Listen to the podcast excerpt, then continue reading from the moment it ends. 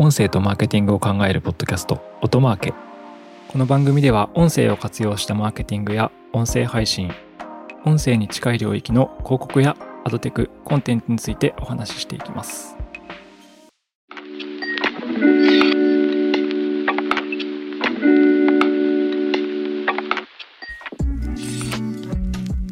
音なるの高橋哲司です。八木大輔ですはい。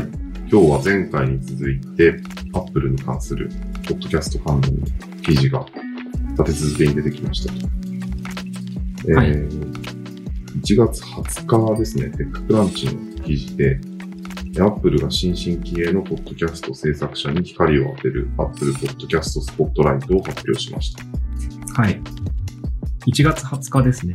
20日米国時間1月19日ですね。うん毎月新しいポッドキャストの制作者を選んで特集を組み、彼らを Apple Podcast アプリの画面で目立つ位置に表示して、ソーシャルメディアやその他の場所でプロモーションを行うっていうのが、まあ、プログラムの概要のようですね。うん。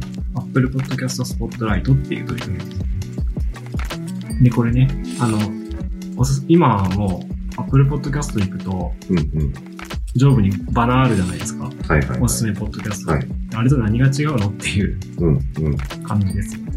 まあ一応書いてあるんですよね。その、その他の場所っていうのがどういうところかっていうのが、うん。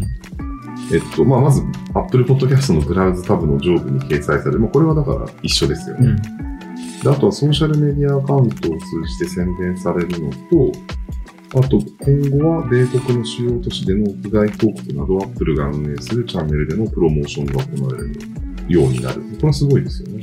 Apple の広告費使ってうんうん。番組宣伝してあげるよってことですね。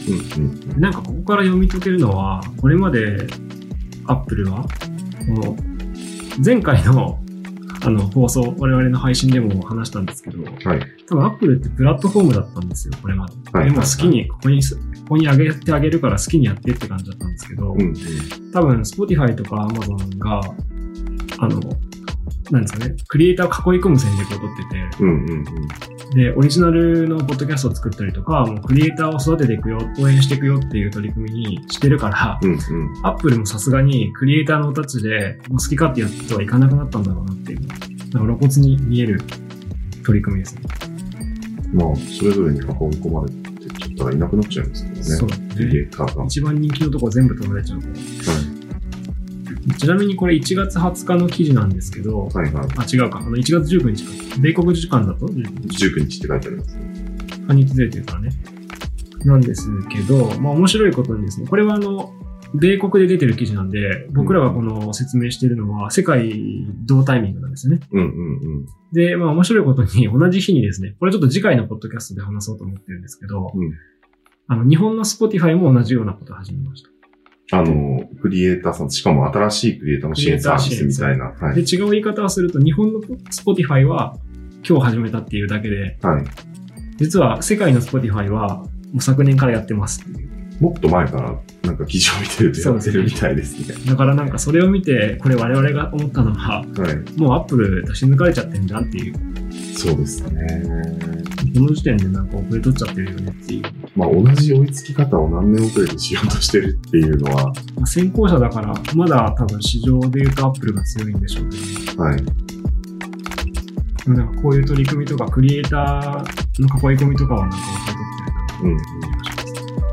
Apple Podcast のグローバルビジネス責任者のベンデイベン・ケイブ氏が今回の発表について Apple Podcast Spotlight はどんな声を持つクリエイターに光を当てることでリスナーが世界最高の番組を見つけるためのお手伝いをしますと。だからそのトップ層の方がコメントを出してるみたいなところもやっぱり Spotify と共通してますよね。